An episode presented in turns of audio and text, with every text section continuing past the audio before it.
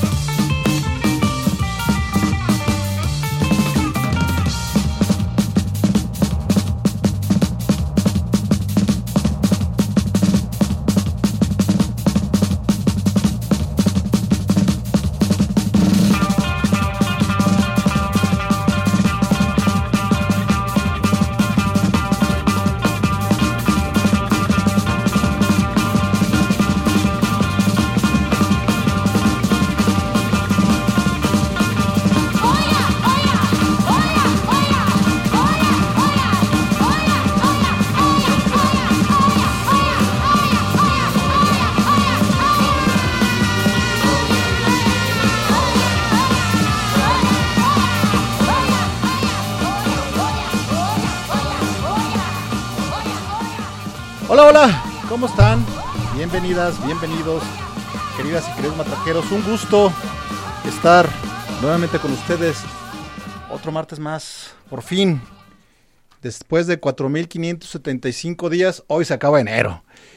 Eh, un gusto de verdad que nos acompañen eh, en este cuarto programa de, del año y pues gustosos de, de que nos acompañen de nueva cuenta y de verdad muy, muy feliz de, de, estar nuevamente con ustedes. Agradecerle a Fabián Pelayo, que esté ahí en la Fabineta Matraquera conduciendo.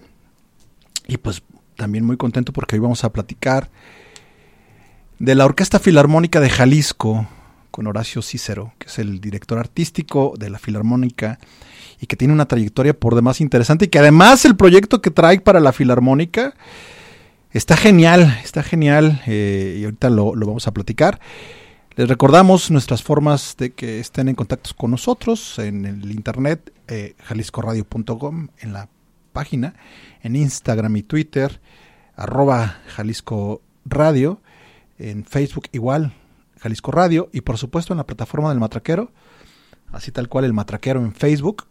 Pues bueno, por supuesto, a través del 630 de amplitud modulada, y pues por si ahí no tiene, este, si tiene cerca un teléfono y quiere echar cotorreo aquí con nosotros, 33 30 30 53 27, pues ahí puede estar platicando con nosotros, en especial con nuestro invitado Horacio Cícero. Horacio, qué gusto que estés aquí con nosotros en el Matraquero. ¿Cómo te va?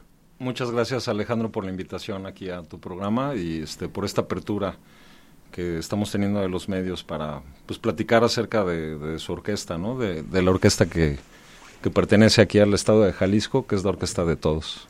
Sí, este, la verdad es que es una gran orquesta, es motivo de orgullo y pues bueno, vamos a platicar. Pero antes de eso, eh, Horacio, ¿por qué no nos das un poquito de, de, de qué hace el director artístico y cómo se vincula con tu pasado de, laboral que has tenido. ¿Qué hace el director artístico de la, de la Filarmónica? Bueno, nada más eh, eh, como aclaración, el puesto es gerencia artística. Ah, gerencia, perdóname. Y estoy eh, en apoyo a la dirección artística, que en Perdón. este caso es el maestro José Luis Castillo. Y la gerencia artística, pues es una especie de, de pues de management, de manager de la orquesta, de los músicos. Haces todo el enlace con la parte artística en cuanto a programación para buscar solistas, para buscar directores huéspedes, para buscar obras en el catálogo que tiene la biblioteca de la orquesta, para junto con el director artístico hacer la programación. Hacemos tres programaciones al año. Entonces con el director es con quien me siento y con algunos otros colaboradores e inclusive tomamos la opinión de, de los músicos, de los integrantes de la orquesta para formar la programación del año. Entonces es un poco, pues sí, la coordinación de todo el proceso artístico que conlleva eh, la realización de cada concierto de temporada y en sí de todo el año, de la programación del año, para alcanzar las metas tanto de programación como algunos proyectos que ya platicaremos, este, para también cumplir con, pues, con la sociedad jalisciense, ¿no? ¿Cuántos conciertos tiene cada temporada, más o menos, en promedio? Ahora hacemos la primera temporada con ocho semanas, que son dos conciertos por semana, son 16. La segunda temporada todavía estamos este, eh, proyectándola, pero serán ocho o nueve semanas de 16 a 18 conciertos. Y la tercera temporada, ahora que cerramos el 2022, hicimos 10 semanas, 20 conciertos. Wow. Toca la orquesta jueves y domingos. Jueves y domingos. Y, y que además, déjenme decirles que cada día tiene su encanto, ¿eh? ya sea, los jueves en la noche, porque es, los conciertos en la, en la noche, o el, o el domingo a las 12.30, que es la, la, hora en la que... A las 12.30, sí. En la que se presentan. Horacio, eh, platicábamos fuera del aire... Eh, tú tienes una amplia trayectoria, es muy joven, déjenme decirles, este, pero tiene una amplia, tienes una amplia trayectoria ya en estos, en estos este, ambientes de, de la música. Empezaste Sí. muy chavo. Sí, pues este, pues mi formación fue desde, pues ahora sí que desde el hogar. Eh, eh, siempre la música fue algo muy recurrente en la familia y estudié diferentes instrumentos y tuve la oportunidad en, en, pues en los setentas, ¿no? Que había mucha formación y actividad artística en las escuelas, tanto en la educación pública como en la privada, ¿no? Las famosas, soy de la Ciudad de México, este, las famosas cremeses, noches coloniales, y ahí participabas en los coros y todo. Este, ya después decido estudiar la carrera de composición en UNAM y ahí empieza como toda esta aventura en los escenarios de, del país. He sido muy afortunado, te platicaba, eh, pues por azares del destino, un maestro me invita a hacerme cargo de la, bueno, primero como ayudante de la biblioteca de la Orquesta Sinfónica Nacional en el Palacio de Bellas Artes en los años noventas y de ahí me vuelvo el responsable del acervo musical de la biblioteca, que es este, pues eres el copista, eres el que prepara toda la música semana con semana y día con día, pones arcadas y haces anotaciones en las partituras para los maestros de la orquesta. De ahí asisto a la coordinación de producción, me vuelvo productor de la orquesta y luego por azares del destino también me vuelvo gerente de personal artístico, es decir, pues una jefatura de personal exclusiva del personal artístico de los músicos. Eh, ahí estuve eh, siete, ocho años y, luego paso a, una empresa, la iniciativa privada, en OCESA, a hacer shows. La empresa empieza a hacer eh, óperas en el formato mainstream, que son óperas clásicas con luces y todo lo que conlleva los shows como de Ricky Martin y Madonna y todo eso. Ahí me paso a esta empresa, trabajo un año estos proyectos, pero me voy adentrando también con los compañeros que son ahora mi familia, grandes amigos de los escenarios, a, pues a, la historia del rock y el pop. Eh, me paso por varios puestos, desde logística, coordinación de producción, hasta convertirme en uno de los stage managers jefe de foro de la compañía. Y ahí es cuando tengo la oportunidad de viajar con muchísimos artistas, tanto de habla hispana, nacionales, internacionales, como con shows anglos, que así les llamaban en Ocesa. Y empiezo a venir a Guadalajara más o menos en el año 2005, 2006, con algunos proyectos a la BFG, al Auditorio Telmes cuando se, se inaugura, al Teatro Diana también cuando se inaugura, al Foro de la Expo artistas como los Rasmus, como eh, The Prodigy, como Daft Punk, como pues muchos, ¿no? He, tenido he sido muy afortunado por en este trabajo, soy muy agradecido. Y en el año 2000... Yo creo que la palabra es que ha sido muy capaz, pues, o sea, más allá de la fortuna, la capacidad. Pues apasionado, creo, hoy hablaba con alguien eh, de la parte administrativa y es lo que estamos intentando también transmitir, ¿no? Que si no hay pasión, y, en el trabajo que hagas, ¿no? Lo que me contabas y todas las actividades que hacemos, si no hay pasión o por la música o por el número o por las leyes o por lo que hayas dedicado, pues, eh, pues estás frito, ¿no? Entonces, pues mejor hacerlo mm, eh, más ameno y algo que vives día con día. Y es así como en el año 2010, pues vía esta eh, trayectoria me invitan a, a quedarme como jefe de foro, como stage manager del auditorio Telmex, ahí permanezco ocho años. Eh, luego también el proyecto se extiende al Centro Cultural Universitario, al conjunto de artes escénicas, ahora el conjunto Santander. Ahí estoy cuatro años como director de producción. Y eh, paro esta actividad un poco cansado de los escenarios en el 2021, a, finales del 2021. Eh, me agarro unos meses ahí medio sabáticos, sigo con mi actividad también siempre, ¿no? De hacer música y recibo la invitación de la maestra Lourdes González. Eh, voy a, una cita donde me habla de la reestructuración cuando ella también se hace cargo en esos meses anteriores de, la Secretaría de Cultura y me habla de la reestructuración que está pretendiendo la Filarmónica de Jalisco y bueno, pues aquí estamos, ¿no? Ya un año, dos meses muy contentos con la orquesta. Oye, Horacio, eh, empiezas con la música clásica, por, eh, sí.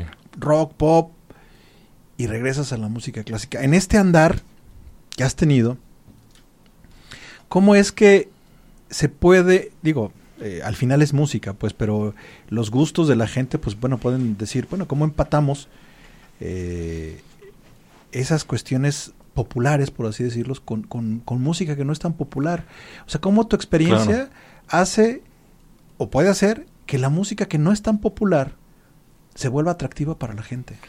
Pues yo creo que como todos, yo, yo la música soy eh, eh, como compositor y, bueno, yo no, ni me gusta llamarme compositor, soy músico, ¿no?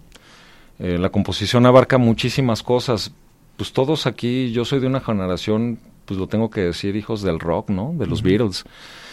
Y los Beatles para mí en mi formación, como alguien que nació en los setentas y que mis hermanos escuchaban esa música y que me tocó una época muy bonita donde todos los vecinos tocaban y pues otro México diferente al que se vive ahora. La música era unión. La música era unión y, y, yo lo tengo que decir así, y los Beatles para mí es un ejemplo de cómo el rock que viene del twist y del twist and shout y todo esto, de repente cuando llega George Martin, este, pues es cuando los Beatles ya se encierran en un estudio y no vuelven a tocar en vivo, ¿no? Y se inventa la grabación multipistas y las orquestaciones y el Sgt. Pepper's Lonely y todos estos discos que tenían orquestaciones dignas de, de, de, seguir siendo escuchadas y para mí es este música clásica. Realmente la música clásica pues es eso, ¿no? Los clásicos. Y pues siempre pues mi atención estuvo enfocada en eso, en los arreglos, en la inclusión de flautas, de violines, de chelos, en, en toda esta música. Y bueno, pues ya luego el rock progresivo, el rock inglés, Genesis, Peter Gabriel, todo esto, finalmente eran músicos de conservatorio, ¿no? Peter Gabriel deja Genesis a los 27 años, creo, y, y fue flautista de, de, de clásico, ¿no? Entonces, este, y creo que eso a nivel mundial, muchos músicos tienen esa formación, ¿no? Eh, es curioso ahora en, en Filarmónica de, de, Jalisco, hay muchos músicos jóvenes, ¿sabes? Que también participan en muchos otros proyectos fuera de, de, de, de, lo que es una orquesta, de esta música convencional de orquesta, y pues hacen de todo, ¿no? Nosotros ahora en la, aquí con el sistema de radio y televisión jalisciense hicimos este por segundo año ya consecutivo estuvimos en apoyo a las a, a los premios Minervas, que es a, sí. un reconocimiento a la música pues, de, de, de la región a la música independiente y es segundo año que la orquesta tenemos la dicha de participar con diferentes ensambles. El año pasado fue con Porter, este año con Alzada, que es un colectivo de chavos que hacen rap, hip hop y que se les hizo eh, eh, un arreglo y, y, fue con lo que cerramos las Minervas, ¿no? Entonces, este, pues no sé si eso contesta un poquito eh, tu pregunta, ¿no? Pero mi formación así fue, los, los Beatles, lo tengo que decir, ¿no? Horacio, tenemos que hacer nuestro primer corte. Sí. Eh, estamos, empezamos y vamos a seguir así con este tema muy interesante. Esto es el Matraquero Radio, está Horacio Cícero. Eh, regresamos. El Matraquero. Contáctanos Twitter arroba el matraquero, Facebook el matraquero o WhatsApp 3319 97 65 40. Continuamos. Regresamos. El viaje continúa. Sigue con nosotros. Esto es El Matraquero. Estamos de regreso en el Matraquero Radio. Estamos con Horacio Cícero. Él es el gerente artístico de la Orquesta Filarmónica de Jalisco. Oye, eh, Horacio, eh, digo, estamos platicando acá muy sabroso, eh, pero hace año y cacho que estás eh, en la orquesta y me imagino que cuando te invita la Secretaría de Cultura te dice, oye, pues tenemos que darle otra identidad a la, a la, a la filarmónica, hay que darle otra identidad, hay que, hay que traer otro tipo de repertorios. Digo, porque le platicaba que me tocó estar presente en algunos conciertos. No es que yo, yo no soy experto, pero sí eh, había ido en otros años eh, a, otras, a, otras, a otros conciertos y notaba diferente, o sea, sí se notaba otro tipo de repertorio de lo que usualmente se presentaba. Digo, así lo, yo lo sentí, no, no, no, no sé cómo sea a partir de que, de que llega la secretaria y que llegas tú. Sí, eh, bueno, como te decía, la programación en, en, en base y el que hace en, en eh, toda la propuesta es el director artístico. Uno es quien con él va viendo también algunas cuestiones económicas, hay música que se renta, eh, hay mucha música mexicana, por ejemplo, los grandes compositores mexicanos también es música de renta y que se paga en los Estados Unidos, ¿no? Que son pagos de derechos de autor y eso conlleva ser este también como administras tu dinero una buena programación pero sí en definitiva con la maestra, con la llegada del maestro José Luis Castillo, que es nuestro director artístico, el titular, este sí cambió eh, eh, mucho la programación, ¿no? También era parte del reto eh, cómo acercar a pues a la formación de nuevos públicos, acercar a los jóvenes, sí. ¿no? Eh, y, y, dentro de toda esta música llamada clásica, pues también hay muchas cosas que son desconocidas, que son difíciles de interpretar. Tenemos una orquesta de un muy buen nivel de ejecución, donde puedes pues no puedo decir arriesgar, pero donde sí puedes tomarte la libertad de programar ciertas obras que con otro tipo de orquestas más clásicas, con menos integrantes, pues es más difícil de, abordar, ¿no? Este, pero sí en definitiva parte de la, de la convocatoria de la maestra Lourdes a, tanto para el maestro Castillo como para conmigo que llevamos esta parte artística, pues fue cumplir con estas asignaturas pendientes en cuanto a programación y también en cuanto a contacto con, con con la gente en Jalisco, ¿no? Lo he dicho mucho, somos la Orquesta Filarmónica de Jalisco, no del Teatro de Gollado. El Teatro de Gollado es la sede, pero somos la orquesta de todos los municipios que conforman este estado. Entonces, algo también importante que hemos podido hacer y que ya empezamos el año pasado y que esta orquesta no había hecho, pues es acudir a los diferentes municipios, ¿no? Son demasiados, esperamos ahorita en, en, en, el término de esta administración acudir a más, pero el año pasado pudimos ir a ocho municipios y también interpretar en, el municipio de Guadalajara, en Paseo Alcalde, tanto en Plaza Liberación, conciertos al aire libre. Y esto es muy importante, en los municipios se acude por lo general a, a, templos e iglesias que son muy adecuados para la realización de este tipo de música. Finalmente era como la música de cámara, como su nombre lo dice, y, y, estas orquestaciones estaban hechas en esas épocas pues en castillos y en, grandes palacios como, en Francia, en España, en, Alemania, en Europa. Entonces ahora que, que, acudimos a estas iglesias es muy bonito porque no es tanta la inversión que se hace, es llevar a los, a los maestros, llevar un... Eh, también el maestro Castillo ha tenido a bien programar Haydn, Mozart, cosas que no se programaban antes en los municipios. Siempre la orquesta eh, acudía con un mismo repertorio de música mexicana, que también por supuesto lo incluimos, eh, el Guapango de Moncayo y grandes obras de Blas Galindo y todo, pero ahora nosotros también estamos intentando transmitir estas grandes obras del periodo clásico, del romanticismo, que, que me lo han dicho en municipios, hay municipios donde nunca había ido la orquesta, o donde tenía 20, 30 años de no acudir la orquesta al municipio. Me parece que la orquesta tenía 8 años sin salir y bueno, el año pasado, este que acaba de terminar, acudimos ocho municipios y esperamos hacer por lo menos la misma cantidad o hasta un poco más estamos en ello. ¿Qué dice la gente cuando están ahí? Es muy bonito. A mí, a mí en lo personal y a muchos músicos eh, son conciertos que pues, todos nos gustan, pero estos son muy emotivos. Ver a los niños pequeños que nunca se han acercado a un violín, a un fagot, y el maestro Castillo, eh, o, a veces no va él, van algunos directores invitados, también hacemos una dinámica de plática con los niños. Llegamos y hacemos un pequeño ensayo para escuchar la acústica del lugar donde vamos a interpretar y tenemos un acercamiento con niños pequeños y si hay proyecto ECOS, que es el, el proyecto de orquestas del Estado de Jalisco, también los llevan al municipio, hacemos una plática con el director, les platicamos de la música, eh, les preguntamos qué instrumento es el que más los cautivó, que se acerquen con los maestros. Y es una orquesta en ese aspecto bien linda. Todos los maestros tienen mucha disposición y compromiso, ¿no? De este acercamiento que estamos teniendo para con la sociedad. fíjate, Horacio, eso me parece súper importante porque vinculas dos proyectos culturales muy importantes. La Orquesta Filarmónica, por un lado, acercándose a públicos que pues difícilmente vienen a Guadalajara al teatro, lo acercas, pero además la otra, la vinculación con la gente, pues la gente de, del municipio, y que además le das en la amarre con este programa buenísimo que es el de Ecos, que consiste en, apoyar este con instrumentos musicales a las, a las, a las pequeñas bandas de música que hay en, en, los en diferentes lugares pues.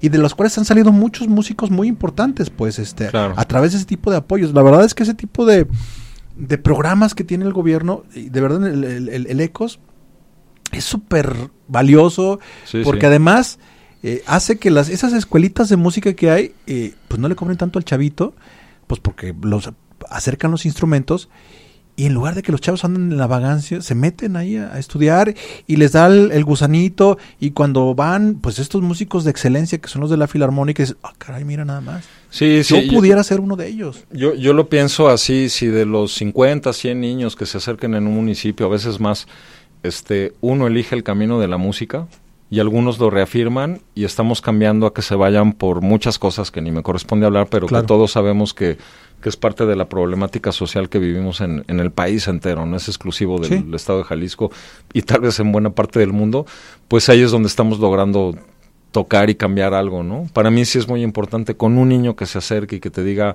hay niños que se acercan con el director y le preguntan sobre la dirección y pues tú no sabes si, si ahí tienes al, al próximo Daniel Barenboy o porque pues finalmente la música eh, pues es para todos, ¿no? Sí. Eh, nosotros también estamos tratando de, de, pasar ese mensaje, ¿no? Que mm, tal vez es música y son proyectos, las orquestas que antes sí se manejaron en las elites y también sí se mantiene eh, este rollo, ¿no?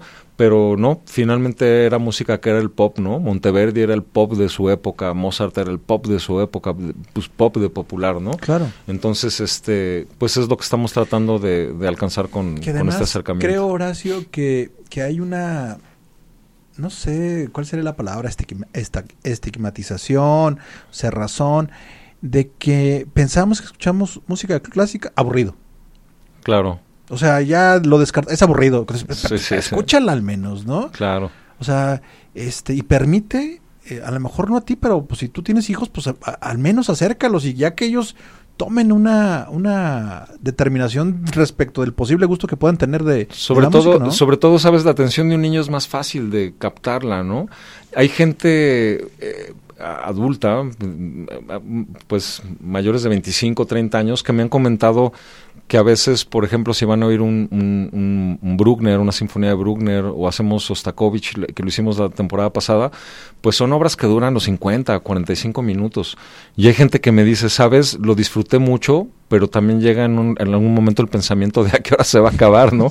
Y yo les digo, cierra los ojos, ¿no? Es un buen, es un buen este consejo que les digo, mira, cuando ya estés en el teatro, cierra los ojos y déjate llevar por la música, porque finalmente es música muy bondadosa, ¿no? Estas grandes obras, las grandes orquestaciones de los grandes maestros, sí, en definitiva, lo pienso yo, es música que te conecta con lo que tú quieras creer y pensar que te da tu bienestar, ¿no? Porque además creo que en ese sentido sí, sí vamos con la lógica de la inmediatez. O sea, la verdad es que nos hemos vuelto consumidores de la inmediatez. Es decir, vemos un video y en 30 segundos ya nos dice todo. Vemos un, escuchamos una canción en 2 minutos 30. En 15, ¿no? Que dura una este, historia de Instagram, ¿no? Ah, o, de Instagram. O sea, somos consumidores muy rápidos. Entonces, me parece que en ese sentido hemos dejado de sentir, eh, eh, porque nos hemos vuelto además muy visuales. Y cuando uno experimenta la sensación de la música, otro tipo de música, creo que es por eso, ¿no? O sea, ah, dura mucho. Pues, pues disfrútalo. Le, eh, le, estás dando al clavo. Eh, eh, vivimos en un mundo tan acelerado y ahora en esta época post pandemia y que sigue la pandemia en muchos lados y todo también pues cambió el paradigma, ¿no? Cambió, yo lo veo así. Entonces, este, todo mundo a lo mejor tiene otras preocupaciones. También tuvimos dos años de un encierro que nos cambió la manera de pensar y de enfrentar y de ver la realidad que en cualquier momento pues eh, te acabó el show, ¿no? Sí. Entonces, eh, pues yo creo que es eh, la parte importante de la música, del arte en general, el ir a un museo y contemplar y tener la paciencia de contemplar un cuadro, de entender su, su manera de composición, que tiene mucha relación la composición de un cuadro, de la arquitectura, de un poema, de una obra literaria, con un poema sinfónico de, de, de Strauss o con, con, una sinfonía de Beethoven. Entonces, yo lo que recomiendo es como tener esa calma, respirar y entender que uno va a eso. Tú, tú hablabas hace rato de que los jueves y los jueves y los domingos es muy diferente la energía, ¿no? El jueves es un concierto por la noche. Así es. El domingo yo lo recomiendo muchísimo. Yo cuando empecé a trabajar en esto en Bellas Artes se me hacía maravilloso al mediodía de un domingo escuchar una sinfonía, ¿no? Es algo que me dejaba todo el resto de mi día en una paz mental o tal vez con un cuestionamiento filosófico a través del pensamiento filosófico del autor de la obra y que me ayudaba en la semana, ¿no? Fíjense, les voy a platicar algo personal. Hace algún tiempo, este, pues bueno, eh, fui con, con, con, quien, con quien salía, con su hijo eh, y con mi hija. Y entonces el chavito, súper inquieto, muy inquieto, nunca en su vida había ido para empezar el teatro. Y pues bueno, mucho menos a una, a una, escuchar a la filarmónica. Pues bueno, este, nos sentamos y, al principio inquieto. Pues el niño lo dejas hasta cierto punto mientras que no moleste a los demás, ¿no? O sea, su inquietud era así como de, ¿a qué horas sacan las palomitas? O... Claro. Y al final, o sea, después de la hora 40, hora 50 que más o menos dura, si mal no me equivoco, eh, me dice, oye, ¿sabes qué? Muchas gracias. Qué bonito es esto. Claro. O sea, y era un chavito, es un chavito, pues este...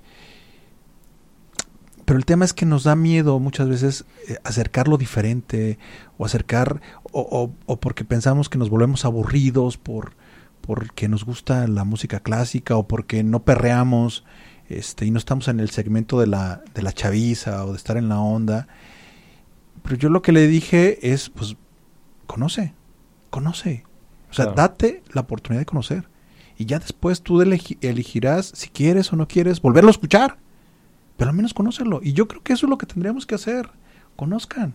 En su mayoría yo veo cuando llegan niños pequeños, y sabes, porque todos los recintos tienen restricciones sobre la edad, y es un tema que yo en lo personal, pues creo que también hacemos conciertos, por ejemplo, hicimos Pedro y el Lobo con una narradora, con Karina Hurtado, una excelente actriz aquí eh, jalisciense, y este que son conciertos en definitiva con una narración y para niños pero yo creo que cualquier eh, niño arriba de los cuatro años puede ir perfectamente a la orquesta y yo lo veo porque a veces me llegan a preguntar oye este niño cómo lo ves la administración del teatro y yo trato de pues dar la indicación, mira, si el niño se pone inquieto, pues la mamá lo agarra y lo saca y, ya, ¿no?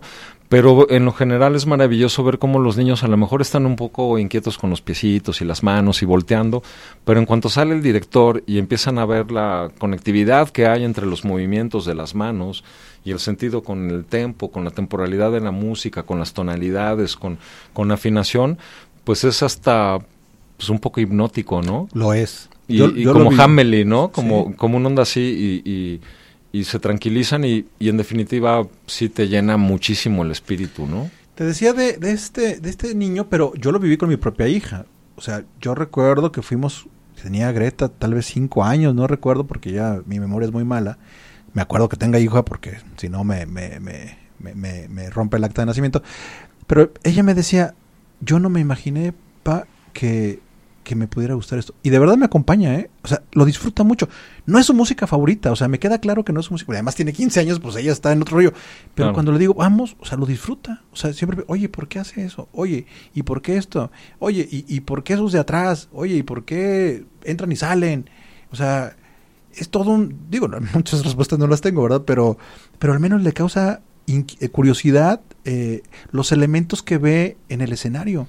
Claro. O sea, y eso me parece que, que aunado además, este Horacio, a que es, no es nada caro ir, o sea, deberíamos aprovechar.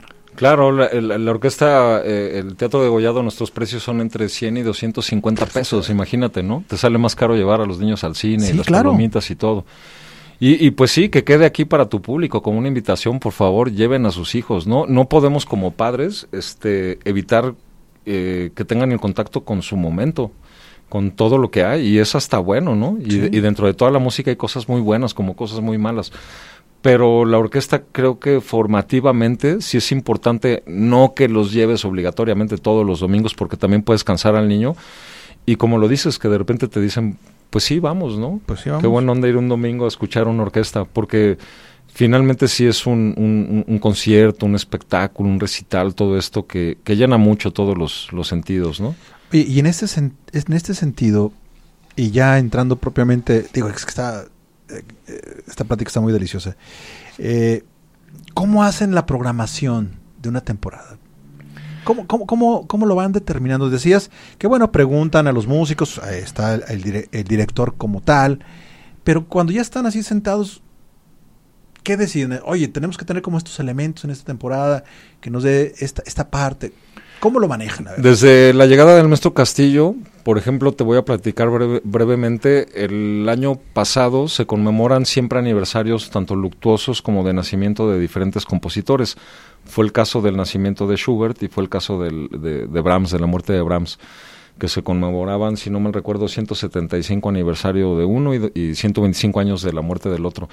Entonces, eso lo incluye si todas las orquestas lo hacen, ¿no? En pandemia, por ejemplo, era el año Beethoven, ¿no? Cuando se cumplían 250 años de Beethoven y lamentablemente todos esos eh, festejos a nivel mundial se cancelaron, ¿no? Entonces todos los años conllevan y tienen algo de información histórica, que eso habla de la formación que quieres dar también para un poco pues no como educación, poner a la gente en ciertos parámetros de la historia de la música.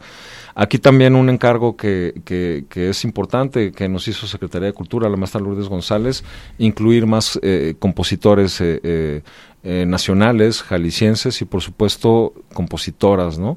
Mujeres músicos, que, que, hay, que hay mucho. Entonces también era una asignatura pendiente Y también hemos también eh, eh, reforzado la idea de apoyar al, al, talento tapatío. El año pasado tuvimos a Lorena Flores, eh, tuvimos el maestro Enrique Radillo, que también lo tenemos esta temporada, que ahorita ya está como titular de la orquesta de Zapopan.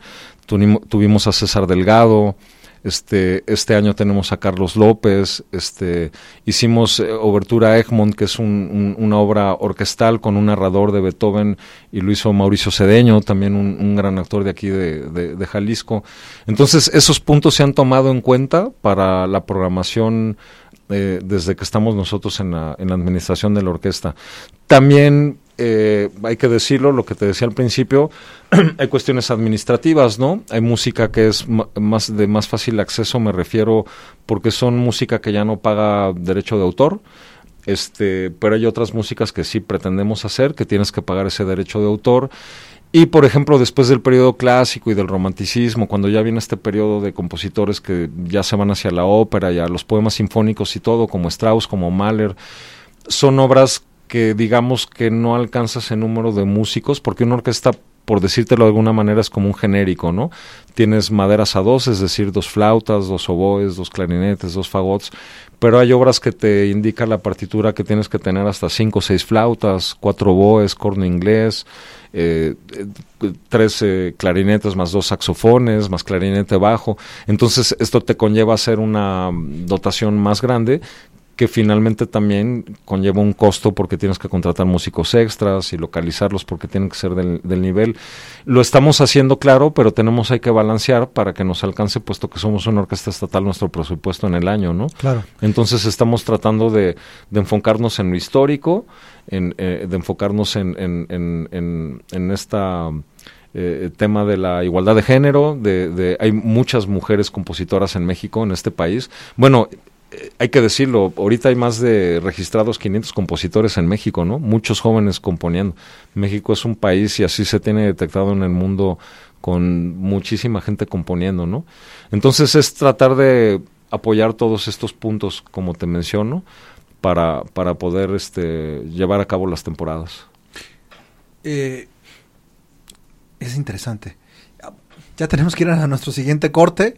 Ya me vio así Fabián así de que ah, ya este, estaba muy emocionado. Tenemos que ir a nuestro siguiente corte. Está con nosotros Horacio Cícero, gerente artístico de la Orquesta Filarmónica de Jalisco. No se vayan, esto es el Matraquero. Regresamos. Regresamos. El viaje continúa. Sigue con nosotros. Esto es El Matraquero. El Matraquero. Contáctanos Twitter arroba el matraquero, Facebook el matraquero o WhatsApp 3319 97 65 40. Continuamos. Estamos de regreso en el Matraquero Radio.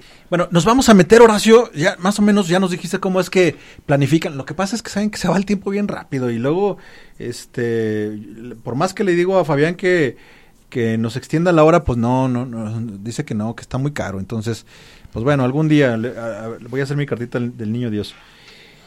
Eh, este, este, esta primera temporada, eh, Horacio, ¿cuántos programas tiene? Esta primera temporada son ocho programas, ocho semanas, conciertos los jueves y los domingos. Iniciamos la semana que entra el jueves 9 y domingo 12 tenemos este el, repertorio que se interpreta esa primera semana es la abertura trágica de Brahms.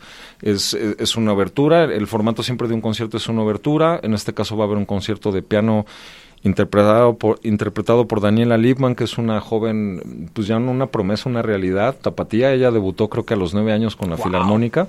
Ella ahora vive en Nueva York y este acaba de tocar con Saltillo y viene ahora con nosotros y va a hacer el concierto de Schumann, pero de Clara Schumann, ¿no?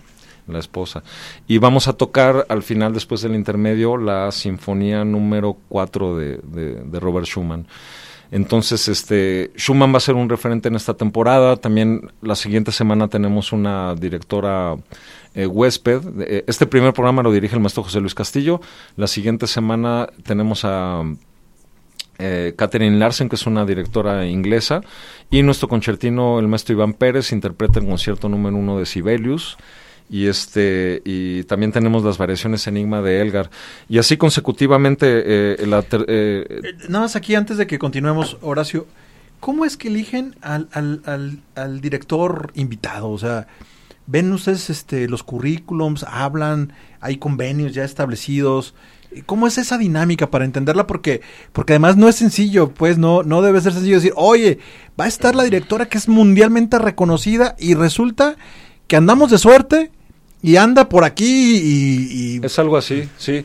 Finalmente, por pandemia, todos los, este, no solo en Guadalajara, en México y en el mundo, las orquestas tuvieron que reducir muchísimo su presupuesto y estamos todos regresando. La presencialidad fue apenas en... Nosotros empezamos en enero de 2022 el primer concierto con la mitad de público, fue como hasta abril, mayo, que se fue abriendo al 60, al 80% y todo. Sí, fue gradual. También, también fue gradual el cómo incluir artistas para participar. Por ejemplo, eh, recuerdo Mauricio, el, el, narrador que hizo Egmont, eh, fue la primera persona que se paró después de dos años al frente de la orquesta a hablar sin cubrebocas, ¿no? Porque también estuvo restringido la cuestión del canto, ¿sabes? No sé si leíste, pero también vieron que entre los coros y todo hubieron un, índice de infecciones por COVID y todo esto.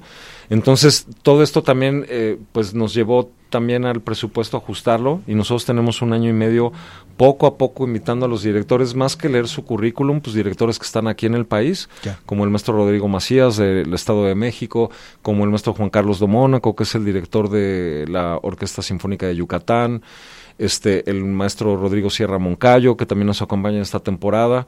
Ahora esta directora de la que platicaba Catherine Larsen, eh, sí es uno de los platos fuertes porque ya se está eh, pudiendo otra vez los músicos viajar por todo el mundo y también nosotros queremos cada temporada tener una batuta fuerte de reconocimiento internacional, ¿no? No porque nuestros directores mexicanos no lo tengan, lo que estamos intentando hacer es tener esta apertura para con los directores y compositores de aquí, para dar a conocer con esta buena orquesta que tenemos el trabajo de, de, de los músicos y los intérpretes y directores mexicanos, ¿no? Porque además eh, invariablemente, y me parece que en este sentido, o sea, en la medida en que puedan venir eh, invitados, invitadas de este, de, esta, de este nivel, pues conocen y además pueden recomendar, pues, o sea, me parece que es como un ciclo, un círculo virtuoso en ese sentido, de que, pues, ¿por qué no al rato nuestros directores puedan ir a otros lugares a, como, como directores invitados. Claro, en el tercer programa, por ejemplo, tenemos al maestro Enrique Radillo, que hasta hace dos semanas fue nuestro director asistente,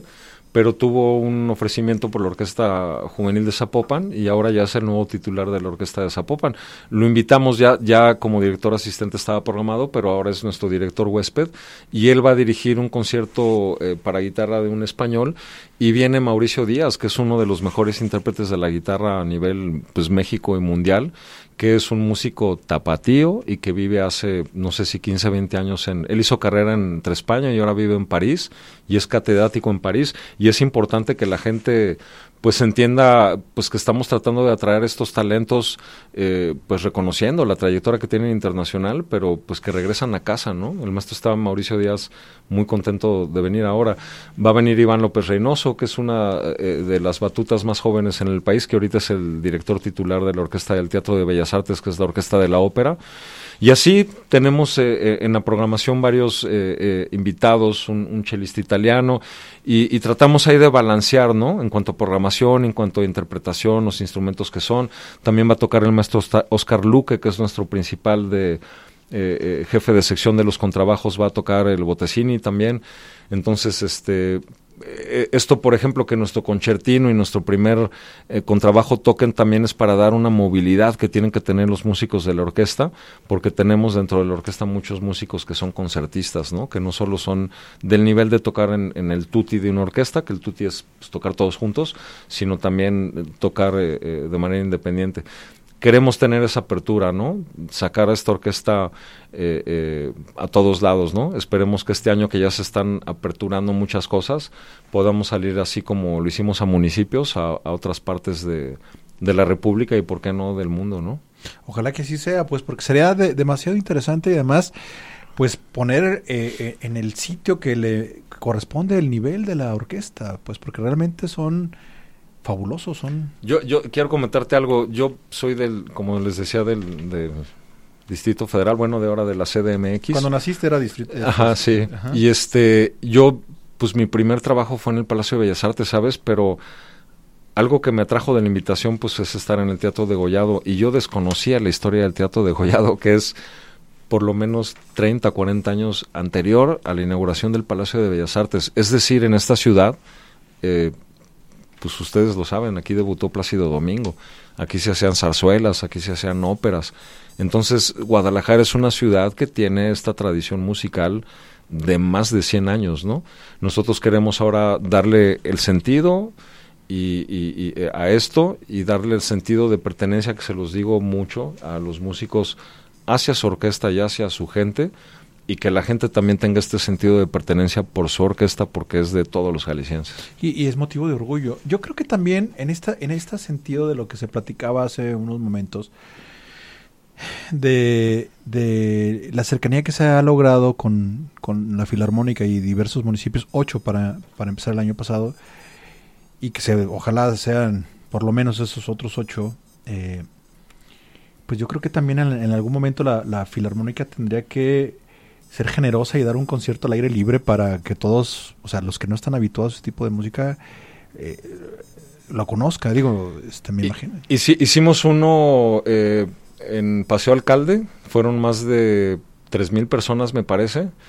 Y hicimos uno ahora el día 13 de diciembre, un concierto navideño con el Ayuntamiento de Guadalajara. Se lo y, y, ese fue, pues eso es lo que pretendemos, ¿no? Y como te digo, sí, trabajar en el teatro finalmente es la, el fin, pero salir a estos conciertos es muy importante eh, y hacerlo con una buena calidad y yo estoy tratando de el approach que tengo hacia el mainstream de los shows y de haber trabajado con en el For Sol con, con, grandes artistas, haber hecho Metallica o haber hecho muchos shows, pues trasladar ahora esa capacidad técnica que se tiene, por supuesto, en esta ciudad a, poder llevar eh, a, la orquesta y a diferentes agrupaciones artísticas de, del gobierno de, del Estado a, poder tocar afuera, ¿no? La música clásica está peleada con la tecnología, con los avances tecnológicos, este, visuales, no. tecnológicos.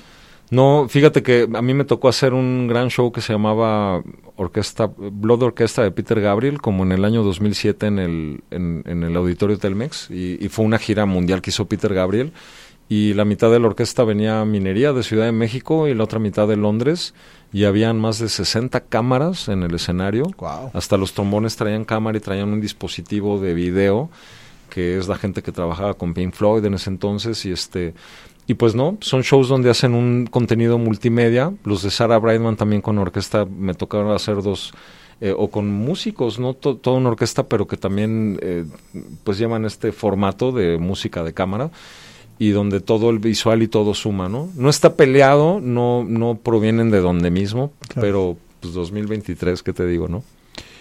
Y me imagino, digo, simple y sencillamente, como lo platicamos hace rato, son formas de acercamiento, pues, o sea, me parece que también, hoy que somos tan visuales, eh, pues, eh, digo, no es que se pierda la esencia, pero sí son como formas de acercar a estos públicos que no, no están tan habituados a, esta, a esta música. Digo, así lo vería. Claro, y finalmente dentro de la reestructuración estamos con, con la jefatura de, difusión, con la, con, con la persona encargada de nuestras redes sociales, también haciendo una reestructuración de los contenidos. Sabemos eh, que 15 segundos, 30 segundos, un minuto de video con audio pueden ser la diferencia. Lo tengo que decir, también hemos eh, subido el nivel de las transmisiones que hacemos los, eh, los domingos con, con el sistema de, televisión y radio jalisciense. Estoy muy agradecido aquí con los compañeros del canal porque pues estamos eh, eh, tratando de hacer un mejor registro de las obras para que merezca la pena que la gente que lo ve en casa tengan esa experiencia que no es ir al teatro, pero escuchar y ver a su orquesta bien. ¿Cuál es el gran reto al futuro inmediato, Horacio, con la orquesta? Pues hay, hay muchas cosas por hacer, eh, vienen noticias importantes, va a haber un periodo de audiciones para músicos mexicanos, seguir yendo a municipios, mantener las temporadas y para mí la formación de público. La formación de público, como te digo, no sé si por pandemia, no sé si por las épocas de la economía, del mundo y todo, eh, hubo un cambio de tuerca, ¿no? Así le digo yo. Entonces ahora yo como gerente artístico, mi objetivo, yo lo hablaba con la, los compañeros de difusión y de, redes sociales, de, producción que me ayudan, el, mi objetivo es acercar al público y que el teatro esté a reventar y que a donde vayamos esté a reventar y, pues compartir, ¿no? Ojalá que así sea. Fíjense que, déjame comentar, Horacio, que una de las cosas que me llama mucho la atención cada vez que voy a escuchar la filarmónica es que hay mucho público extranjero. Sí Mucho, mucho, sí, mucho. sí. Digo, digo, yo digo que son gringos porque los veo altos, blancos, ¿verdad? Pero, pero de verdad va mucho, mucho gringo. No sé si llevan un registro. Eh, lo, lo llevan, ¿sabes? Venía una comunidad grande de, de Chapala, creo que en, y de Ajijic, que eso durante años, ¿eh? Se rentaban hasta dos camiones y venían todos los domingos. Siguen viniendo, obviamente, a mí me cuentan que esto era hace 10, 15 años, ahora es gente que es mayor, he platicado con algunos porque tratamos de darles una atención eh, de que no tienen que venir en la semana a comprar los boletos y regresarse si viven allá, pero sí es un público cautivo, son menos en este momento, pero en la última temporada empezaron a regresar más, ¿no? Entonces hay mucha gente extranjera viviendo en el estado de Jalisco, aquí en Ajijic, en, en, pues toda la periferia del lago de Chapala, entonces es, es público que normalmente viene. Ahora también Ajijic tiene un, un nuevo foro y también tiene Sí. propuestas y música de cámara, pero sí, pues Guadalajara pues es muy, yo lo veo siendo de fuera que hay gente de todos lados, ¿no? ¿Y si hay público para este tipo de música? Sí, sí. Sí, sí, definitivamente. Si tú lo ves en que son 900 y tantos lugares el Teatro de Gollado en una ciudad de millones, a, a mí la matemática no es mi especialidad, pero creo que estadísticamente sí se puede mantener el teatro lleno y, y, este vamos a tener también eh, eh, pondré a Julia en contacto contigo que es eh, la jefa de difusión para también eh, regalar algunos boletos en tu programa Gracias. tenemos los ensayos que esa es otra cosa que retomó el maestro Castillo los ensayos de los jueves que es nuestro concierto en la noche el ensayo que es general en la mañana lo estamos haciendo haciendo abierto a estudiantes de música y a gente que se anota en unas listas y ya te podré dar información para que, hacer unas dinámicas, invitar a tu Ah, público a eso estaría estos genial, ensayos. Horacio. La verdad, miren, la, déjame decirles que cuando camino rumbo a la oficina, bueno, dependiendo de dónde encuentre estacionamiento, porque es un lío en el centro de la ciudad, pero cuando encuentro estacionamiento en la Plaza Liberación y camino a- hacia mi oficina, paso forzosamente por, por el degollado y cuando es jueves, me tomo cinco minutos para quedarme fuera y escuchar ese ensayo. Digo, nunca he pasado en el, ensayo, debo decirlo, pero me- se, se escucha hacia afuera, se escucha hacia afuera. Y es maravilloso, te cambia el día, te cambia el día. Y- Definitivamente. Y, si tienen esta apertura para que la gente, pues si no puede ir al concierto por la razón que sea, pues al menos que, que se quede un ratito ahí eh, a escuchar este ensayo, que, que además, digo yo, yo estando afuera se escuchaba fabuloso, ahora estar ahí, que vean los movimientos y que le- las correcciones que puedan hacer, no sé, pues lo que se implica un ensayo, Claro. pues debe ser delicioso, pues estar ahí y contemplarlo y, y ser parte de eso. Y, y aunque no se pueda, digo, que no puedan asistir al concierto, pues eso, si va a haber una dinámica, pues compártanosla y, y la hacemos extensiva, pues porque seguramente más de alguna persona se puede interesar Claro. en ir a escuchar esta maravilla que, que es la filarmónica en la cuestión de los ensayos. Y pues bueno, pues invitarles los, a esta primera temporada del año 2023. ¿A partir de qué fecha, Horacio? A partir del 9 y estamos ocho semanas, del jueves 9 y del domingo 12, todos los jueves y domingos. Estamos ahí, los boletos están a través del sistema Ticketmaster, también se pueden meter a la página de la orquesta en nuestras redes sociales y como te digo, estamos ahí cambiando eh, muchas dinámicas para que- tener información más fresca y más cercana al Ta- público. también hay en taquilla, ¿verdad? Ahí sí, en taquilla también en, los horarios de, de taquilla del teatro. opciones. Y la verdad es que, miren, donde se sienten, déjame decirles que la primera vez que, que fui al teatro sí me tocó hasta mero arriba. Este, sí es algo peculiar, pero puedo, pueden ver la, la- la majestuosidad de las pinturas que están en el techo. Está precioso, pero bueno, la, vista es, es preciosa hacia abajo, se escucha fabuloso en todos lados. Eh, eh, sí, a mí en general en este tipo de teatros que fueron construidos para ópera, me gusta más escuchar arriba, porque es donde la parábola hace toda esta, el reverb, ¿no? Pero sí, de donde te sientes en el teatro escuchas y ves magnífico. Horacio, agradecerte que estuviste aquí en los micrófonos del Matraquero. Espero que sea la primera de muchas. Gracias, seguro. Gracias a Fabián Pelayo, gracias a todas y todos ustedes. Esto fue el Matraquero Radio. Un abrazo. Este andar no se detiene. Nos escuchamos el próximo martes en punto de las 6 de la tarde. El Matraquero. Hasta la próxima.